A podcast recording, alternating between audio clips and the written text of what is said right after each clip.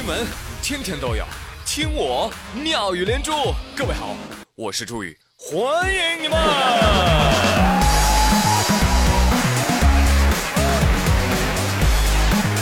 谢谢谢谢谢谢 everybody。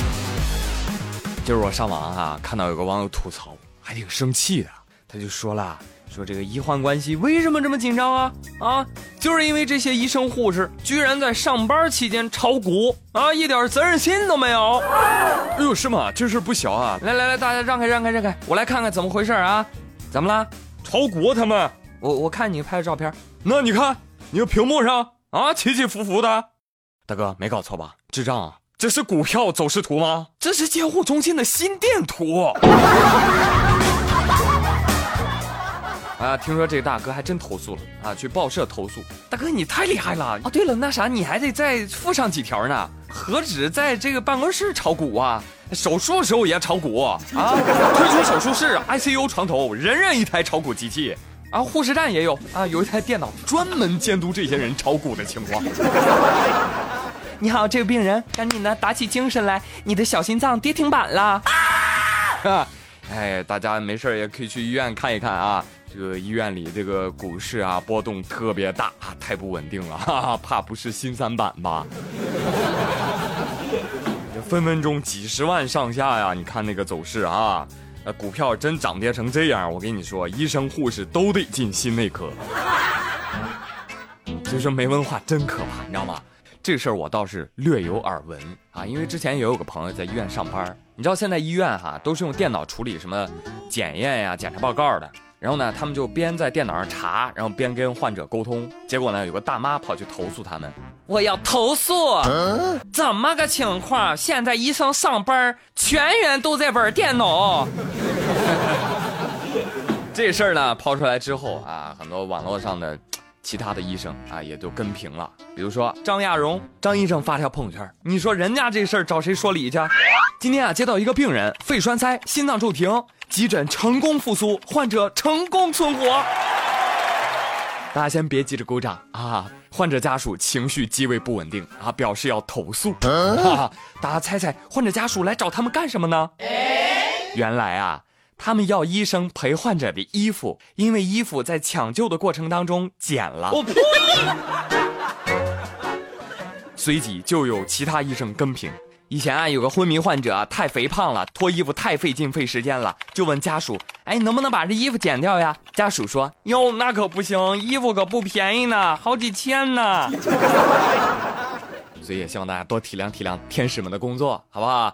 当然了，如果真是遇到胡搅蛮缠的、不讲理的，你也不用多说什么啊，赶紧找警察叔叔啊！有困难找警察吗？没毛病啊。你看，最近安徽淮北啊，有居民啊，一个女士啊，特别懂事儿啊，遇到困难肯定找警察。喂，是警察吗？哎呀，快来快来快来快来呀！我家门口有一只恶狗。哎呀，你听听，还叫呢。警方一听，哎呦，有恶犬堵门，随即警方全副武装，什么甩棍呐、捕捉器呀、防护装备啊，都带上了。这家准备逮狗去了。这到了现场了，哪儿呢？哪儿呢？在楼道里，楼道。好了，不要着急，稳住啊！哪儿呢？就是他，他。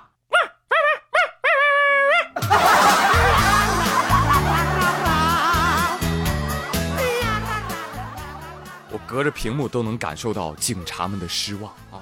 警察同志把执法记录仪给关了，手机也不拍了，口中嘟囔着：“我还以为是只大狗呢。”恶犬说：“说出来你们可能不信，这是我的第二形态。嘿嘿，等警察走了，呀呀呀，我就变回原形。”最终，警察叔叔提溜着把小家伙带回了警队，啊，也算有所交代了吧？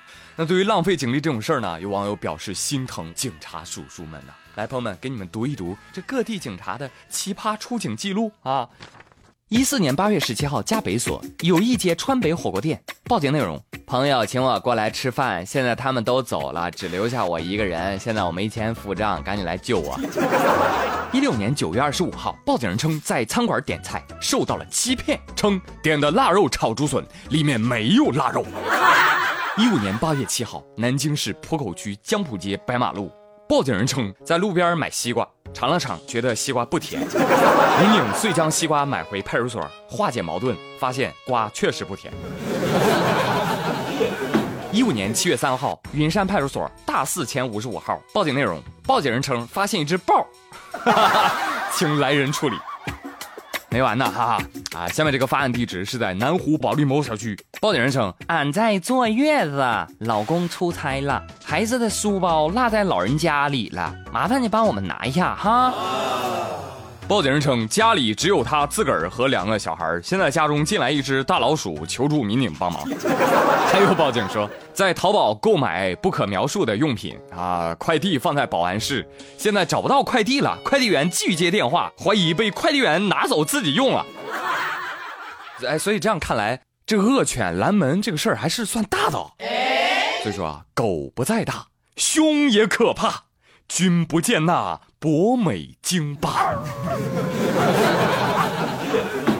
哎呀，可别折腾我们警察叔叔了，有正事儿要办，好吗？警察叔叔，我举报有人散布谣言和涉嫌挑衅，你们抓不抓？抓呀！啊，那你们赶紧买票吧，得去英国抓。最近，英国的 BBC 报道啊，说新版的印有女作家简·奥斯汀的英镑十元货币啊，正式上市流通了。哎，能够让除了女王之外的女性登上英镑，对英国的女权主义者来说是一种巨大的鼓舞啊！这挺好的，你报就报呗，是吧？这个 BBC 它偏偏用一个新闻标题：简·奥斯汀塑胶版英镑上市了。不过，平民女性登上过亚洲钞票吗？我呸！来来来，朋友们啊，智障 BBC 已经发问了，咱得解答呀，是吧？家里有旧版的，一毛、两毛、五毛、两块、一块、五十的啊，赶紧拿出来哈！来，让我们来帮外国友人普及一下咱们人民币的历史，好不好？BBC，你听好了，我国第四套人民币两角钱的设计图，左边的姑娘叫黄其萍，右边的姑娘叫苏春熙，他们当初都是北京民族文化宫的少数民族讲解员。